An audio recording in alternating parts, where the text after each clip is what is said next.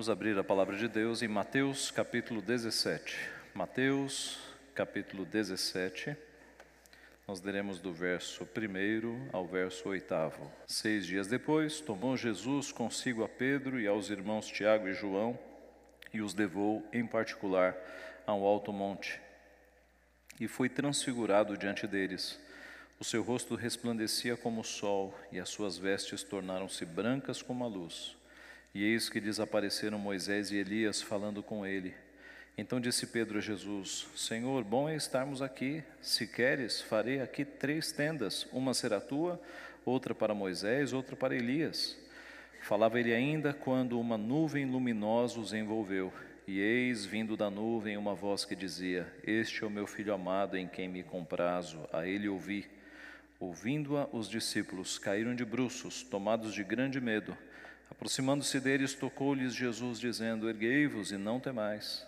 Então eles, levantando os olhos, a ninguém viram, senão Jesus. Vamos orar. Pai Santo, nós te somos muito gratos por termos tido acesso à tua palavra e aos teus poderosos feitos, às manifestações gloriosas do nosso Redentor. E assim, Pai, assim como o Senhor tem edificado a tua igreja no decorrer destes séculos, te agradecemos porque a leitura da palavra também nos edifica, Pai, e nos traz lições preciosas para a nossa vida. Te agradecemos por esta porção lida e pedimos que o Senhor nos ajude a entendê-la, a aprender as lições que ela nos comunica, a sermos fortalecidos no Senhor e fortalecidos, Pai, enfrentarmos os embates, as tempestades, as dificuldades deste mundo caído que anela, que anseia pela redenção que só há em Ti. Abençoa-nos, portanto, é o que nós pedimos em nome de Jesus. Amém. Nós vimos até aqui, meus irmãos, que Jesus, depois de corrigir Pedro, diante da insinuação de Pedro, de que ele não precisaria passar pelo sofrimento de cruz, e depois de dizer a Pedro: arreda Satanás, porque tu cogitas das coisas de homens e não das coisas de Deus. E na sequência, depois que Jesus mostrou aos discípulos que para segui-lo era preciso primeiro negar-se a si mesmo, tomar a sua cruz e de fato segui-lo. Seis dias depois disso, e de acordo com Lucas, cerca de oito dias, Lucas 9, ah, Mateus é mais preciso, foram exatos seis dias, o nosso Senhor Jesus não vai falar mais sobre o discipulado, ele vai deixar esse assunto um pouco de lado para se revelar-se diante dos discípulos de uma forma avançada. Ele vai revelar-se diante de, dos discípulos no fulgor da natureza divina. Os discípulos estão em constante aprendizado. Jesus está avançando o ensino sobre o que é ser discípulo e agora ele vai mostrar-se de forma abundante, surpreendente, a sua natureza divina diante daqueles homens. Olhando para esse texto, nós podemos então responder a pergunta: quem é Jesus? É certo que esse texto não dá uma resposta exaustiva sobre quem é Jesus. Nós temos visto quem é Jesus desde o início do nosso estudo nos evangelhos. Na verdade, antes disso, estudando o Antigo Testamento, nós já temos amostras e características do que será Jesus. Em Jesus estão todos os tesouros da sabedoria, da riqueza, do conhecimento de Deus. É impossível nós definirmos Jesus em poucas perguntas, mas esse é um texto que revela um aspecto surpreendente e eu diria maravilhoso da pessoa do nosso Redentor a sua natureza divina. Podemos responder então, em primeiro lugar, embaixo da pergunta: quem é Jesus? Jesus é o Senhor da glória. Jesus é o Senhor da glória. O texto começa então dizendo que seis dias depois, Lucas vai dizer cerca de oito dias, o judeu por vezes tinha uma contagem diferente da nossa. Geralmente nós contamos os intervalos, não é? O judeu algumas vezes conta o dia em que começou o evento e o dia em que terminou o evento. E por isso na conta de Lucas dá cerca de oito dias. Mas o fato é que Mateus é mais preciso E ele diz que seis dias, então, depois de Jesus dizer que discípulo de Cristo é aquele que nega-se a si mesmo, toma a sua cruz e o segue, seis dias depois de Jesus dizer: Quem quiser achar a sua vida, perdê-la-á para encontrá-la, é que alguns, e que alguns dos discípulos lá atrás, não morreriam sem ver a glória de Jesus, é que Jesus pega do grupo dos doze, ele pega três discípulos e sobe ao monte para orar, para ter momentos de comunhão com o nosso Deus. Ele pega Pedro, Tiago e João e vai subir ao monte. A informação de que eles foram orar está em Lucas, Lucas capítulo 9, 28. Este foi o objetivo. Jesus os retira das suas atividades para subir a montanha para buscar comunhão com Deus em oração. Lucas narra que enquanto Jesus orava, a aparência do seu rosto se transfigurou e as suas vestes resplandeceram de brancura. Enquanto Jesus orava, os discípulos observando, era noite. Enquanto Jesus estava em comunhão com Deus orando, foi que o seu rosto se metamorfoseou. A palavra transfigurou-se aqui é a palavra grega para metamorfose. O seu rosto, ele se ele mudou a sua aparência e o brilho do seu corpo era tão intenso que as suas vestes ficaram brilhando, ficaram brancas. Imagine isso num ambiente escuro, à noite. O seu rosto brilhava como o sol, diz Mateus, as suas vestes brancas como a luz. Não significa que Jesus mudou de essência, mas que a sua natureza humana, por poucos momentos, deu lugar para que a sua natureza divina se manifestasse com um fulgor resplandecente. R.C. Sproul, pastor, diz que o manto da humanidade que ocultava a sua verdadeira glória foi removido e a sua glória tornou-se visível. É por isso, meus irmãos, que tanto Paulo quanto Tiago se referem a Jesus Cristo como o Senhor da glória. Ele é luz que habita em luz inacessível que se cobre de luz como um manto e que, portanto, quando manifesta sua divindade, resplandece como o sol, mais gloriosamente do que qualquer criatura já vista. Cristo é luz, e ele declarou isso, e enquanto viveu neste mundo, a luz resplandeceu sobre as trevas. O profeta Isaías, de forma poética, ele anuncia que a lua se, se envergonhará e o sol se confundirá quando o Senhor dos exércitos reinar no monte de Sião e em Jerusalém. E perante os seus anciãos haverá glória.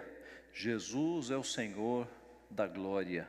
E a transfiguração deixa isso de modo claríssimo: o seu rosto brilhando como sol, as suas vestes resplandecendo como luz.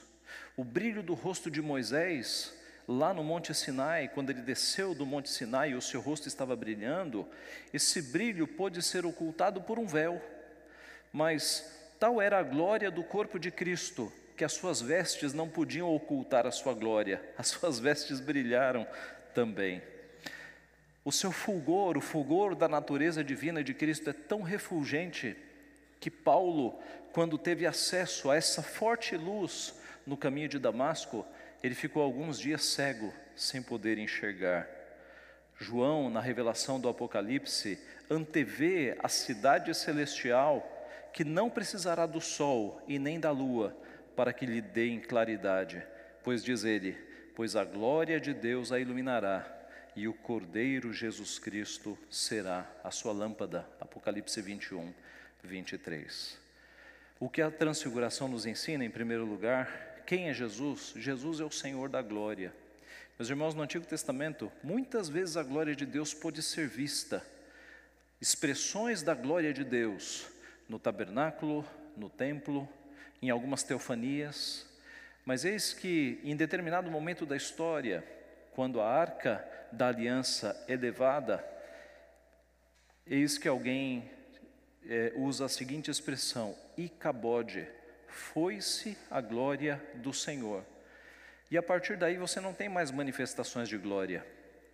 E a próxima manifestação de glória que haverá é na chegada de Jesus Cristo. Jesus Cristo não é mais uma teofania, não é mais um clarão. Jesus Cristo é o próprio Senhor da glória, é a glória de Deus encarnada em carne e sangue. O apóstolo João nos diz: E eis que o Verbo se fez carne e habitou entre nós, cheio de graça e de verdade, e vimos a sua glória, glória como do unigênito do Pai. Quem é Jesus? Jesus é o Senhor da glória. Mas o texto também nos mostra que Jesus é o centro da revelação de Deus. Jesus é o centro da revelação de Deus. Diz o texto no verso 3 que eis que lhe apareceram Moisés e Elias falando com ele. De repente, a primeira visão que, os, que Pedro, Tiago e João tiveram foi dessa glória fulgurante, o rosto de Jesus brilhando, as suas vestes brilhando, e na sequência, não fosse pouco, eis que aparecem Moisés e Elias ali. Moisés, meus irmãos, é o representante da lei, é o representante de boa parte da revelação do Antigo Testamento. E Elias é o representante dos profetas. Elias foi, se não o maior, um dos maiores profetas. Ele está, então, os dois personagens aqui estão representando o Antigo Testamento inteiro. A lei e os profetas estão representados aqui. Moisés havia morrido há 1480 anos. Elias havia morrido há cerca de 900 anos. E eis que agora eles estão aqui, junto com Jesus Cristo. E eles estão falando sobre o quê? Em Lucas capítulo 9, 31, nós lemos: Os quais apareceram em glória e falavam da partida, da sua partida, que ele estava para cumprir em Jerusalém. Eles estavam ali falando com Jesus sobre os eventos finais da vida de Jesus, sobre a sua morte e possivelmente sobre a sua ressurreição. Meus irmãos, que privilégio para Moisés e para Elias terem tido acesso ao Messias que eles anunciaram tanto tempo. E agora Deus permite que eles se encontrem com o Messias encarnado. Que privilégio Moisés e Elias tiveram. Perceba que o plano de Deus é um plano unificado, meus irmãos. Jesus é o centro da revelação. Moisés e Elias e todos os profetas anunciaram Jesus Cristo. Jesus Cristo está no centro da história. Os apóstolos e toda a igreja que vem depois de Jesus anunciam Jesus. A cruz é o centro da história. Tudo se encontra na cruz. O Antigo Testamento aponta para Jesus, o Novo Testamento aponta para Jesus. Jesus é o centro da revelação. Veja como o plano de Deus, ele não é dividido em momentos estanques, mas ele é um todo. A Bíblia é, é de fato um plano unificado de Deus, de Gênesis e Apocalipse, você tem um plano só, um plano que se cumpre em Jesus Cristo. E assim, quando Jesus começa a explicar a morte, a sua morte, aos discípulos lá no caminho de Emaús, ele não fala de revelações novas, mas ele vai buscar a, a, a essa revelação no Antigo Testamento. Diz lá, Lucas 24, que Jesus, começando por Moisés, discorrendo por todos os profetas, expunha-lhes o que a seu respeito constava em todas as Escrituras. Ele começa por Moisés, ele passa por todos os profetas, expondo sobre ele, porque Moisés e os profetas anunciaram Jesus Cristo. E eis que aqui, quando Deus faz com que Moisés e Elias saiam da glória temporariamente e se encontrem com Jesus aos olhos dos três apóstolos mais próximos, ele está ensinando para os apóstolos: Jesus é o centro da revelação. Jesus é o cumprimento de todas as profecias. Jesus é o cumprimento da lei. Meus irmãos, Pedro, Tiago e João ficaram impactados com esta visão da transfiguração. Pedro, algum tempo depois, escreveu o seguinte: Porque não vos demos a conhecer o poder e a vinda de nosso Senhor Jesus Cristo, segundo fábulas engenhosamente inventadas. Mas nós mesmos fomos testemunhas oculares da Sua majestade, pois ele recebeu da parte de Deus Pai honra e glória, quando pela glória excelsa lhe foi enviada a seguinte voz: Este é o meu filho amado, em quem me comprazo. Aqui é Pedro descrevendo a transfiguração. Tiago escreveu: Meus irmãos, não tenhais a fé em nosso Senhor Jesus Cristo, Senhor da glória, em acepção de pessoas. E João, tempos depois, quando escreve o seu evangelho, ele registra: E o Verbo se fez carne e habitou entre nós, cheio de graça e de verdade, e vimos a sua glória, glória como do unigênito do Pai. A visão de Cristo transfigurado em glória, em brilho excelso, mudou a vida destes homens, deu forças para as perseguições e deu o testemunho de que Jesus Cristo era verdadeiro Deus, Senhor da glória, aquele que habita em luz inacessível. Meus irmãos, quem é Jesus? Jesus é o centro da revelação. O Antigo Testamento, a lei e os profetas apontam para ele. O Novo Testamento aponta para ele. Pedro, Tiago e João escreveram sobre ele, ele é o centro da revelação, ele é o centro da história. Em terceiro e último lugar, Jesus é o ápice da revelação, é o ponto alto da revelação. Ele não é apenas o centro para o qual convergem Antigo e Novo Testamento, ele é também o ápice, ele é a forma mais perfeita de revelação que Deus já usou no versículo 4, nós lemos que eles passaram, na verdade, nós entendemos pelo registro de Lucas, Lucas 9,32, que eles estavam ali à noite. Né? Lucas diz assim: Pedro e seus companheiros achavam-se premidos de sono, mas conservando-se acordados, viram a sua glória e os dois varões que com ele estavam. O que nos dá a entender que eles passaram um tempo ali em oração. Um tempo tão grande ao ponto de os apóstolos ficarem agora com sono. Ora, os apóstolos, os apóstolos, esses três, não teriam sono durante o dia. Tudo indica que era um evento à noite mesmo. E quando Jesus então orava, o seu rosto, o seu corpo se encheram de glória, Moisés e Elias ali. E Pedro ficou tão impressionado com isso que ele fez uma, uma sugestão. Veja aí o verso, o verso de número 4. Então disse Pedro a Jesus: Senhor, bom é estarmos aqui. Se queres, farei aqui três tendas: uma será tua, outra para Moisés, outra para Elias. Esta sugestão de Pedro, embora nós entendamos o quanto Pedro estava animado, não é, com a visão beatífica do seu redentor e com Moisés e Elias ali, esta não foi uma sugestão sábia. E por que não foi sábia? Primeiro, porque o registro bíblico diz que não é, não foi. Lucas 9,33 diz assim: Ao se retirarem estes de Jesus, disse-lhe Pedro: Mestre, bom é estarmos aqui. Então façamos três tendas: uma será tua, outra de Moisés e outra de Elias, não sabendo, porém, o que dizia.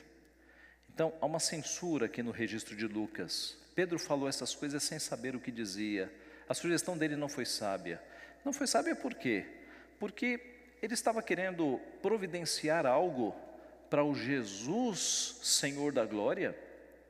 Ele estava querendo providenciar algo para Moisés e para Elias, que estavam ali alguns séculos depois da sua morte, pelo grande poder de Deus, Pedro estava querendo providenciar o quê? Cabia a Pedro colocar o rosto em terra e mostrar a sua insignificância. Se alguém estava ali é, querendo providenciar algo para alguém, este alguém era Deus e era Jesus Cristo. E outra coisa, por que, que Pedro falou em tendas apenas para Jesus, Moisés e, Eli, e Elias? Por que, que ele não falou em quatro tendas ou em seis tendas para que os apóstolos também tivessem uma tenda, os três que estavam lá. Então, a sugestão de Pedro, ela não foi nada sensata e sábia, e é por isso o registro de Lucas que diz: não sabendo, porém, o que dizia. Então, possivelmente, como uma reprimenda vinda de Deus, é que o texto diz que uma nuvem brilhante os envolveu, verso 5, E eis vindo da nuvem uma voz que dizia: Este é o meu filho amado, em quem me comprazo, a ele ouvi. Pedro estava fascinado com Moisés e com Elias, mas o Pai mostrou para ele que maior que Moisés e Elias era Jesus Cristo. Eles estavam diante do Messias, Pedro estava diante do Messias, que há pouco havia se transfigurado em glória, e ele estava impressionado com Moisés e com Elias. E aí Deus diz: Este é o meu filho amado, em quem me comprazo. A ele ouvi, a ele ouvi. São palavras que nós já ouvimos no batismo de Jesus, com o acréscimo, a ele ouvi, com esse acréscimo de Deus Pai para que Pedro não se impressione com Moisés e com Elias, mas para que ele perceba que ele está diante do ápice da revelação, alguém que é maior do que Moisés, alguém que é maior do que Elias, alguém que é maior do que toda a lei, alguém que é maior do que todos os profetas.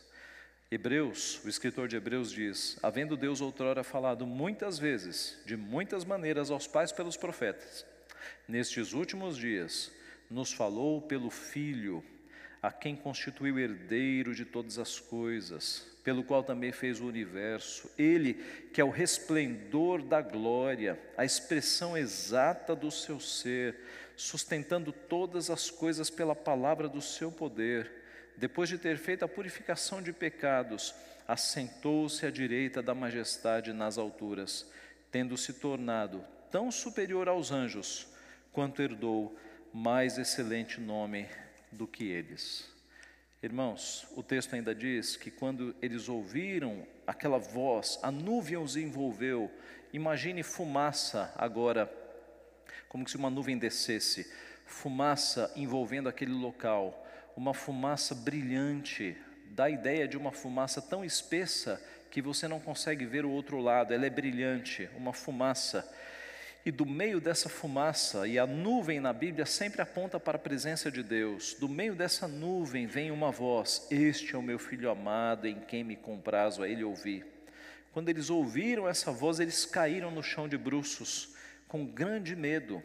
Note o interessante: eles não tiveram medo da face de Jesus brilhando, da sua natureza divina vindo à tona, eles não tiveram medo de Moisés e de Elias, mas quando eles ouviram a voz de Deus Pai, eles caíram no chão, aterrorizados. Note também que o conteúdo do que Deus falou não era aterrorizante. Era um conteúdo tranquilo. Este é o meu filho amado, em quem me comprazo, a ele ouvi. Eu desconfio que o temor veio da força da voz de Deus, porque nas Escrituras a voz de Deus sempre é comparada como um barulho de grandes águas. E barulho de grandes águas, irmãos aqui da igreja já testemunharam, as cataratas, por exemplo, é um barulho gigantesco. Então, a, a, a força da voz de Deus, quando veio ali no meio da nuvem, foi que aterrorizou aqueles apóstolos, e eles se lançaram no chão, atemorizados. Diz o texto que Jesus, que é eterno, que é compassivo, que é bondoso, que é amoroso, os tocou e disse: Erguei-vos, não temais. E aí eles se levantaram, levantaram os olhos e não viram mais ninguém, não viram mais Moisés, nem Elias, mas viram só Jesus Cristo.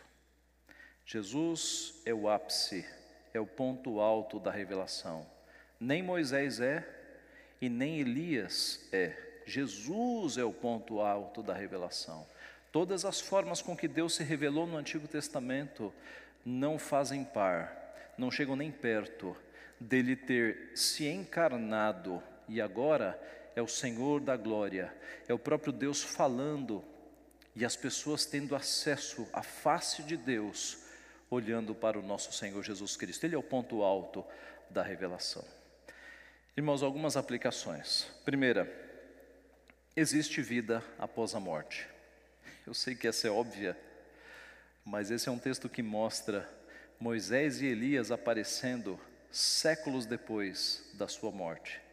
Isso deixa de modo muito claro que depois da morte há vida. Moisés e Elias não foram extintos, Eles continuaram vivendo em espírito, na glória. E agora, por um breve momento, Deus os tirou da glória e os trouxe para a terra de novo, para que eles dessem testemunho de que o Messias é maior do que a lei e dos profetas. Um dia nós nos encontraremos com os nossos irmãos que já partiram.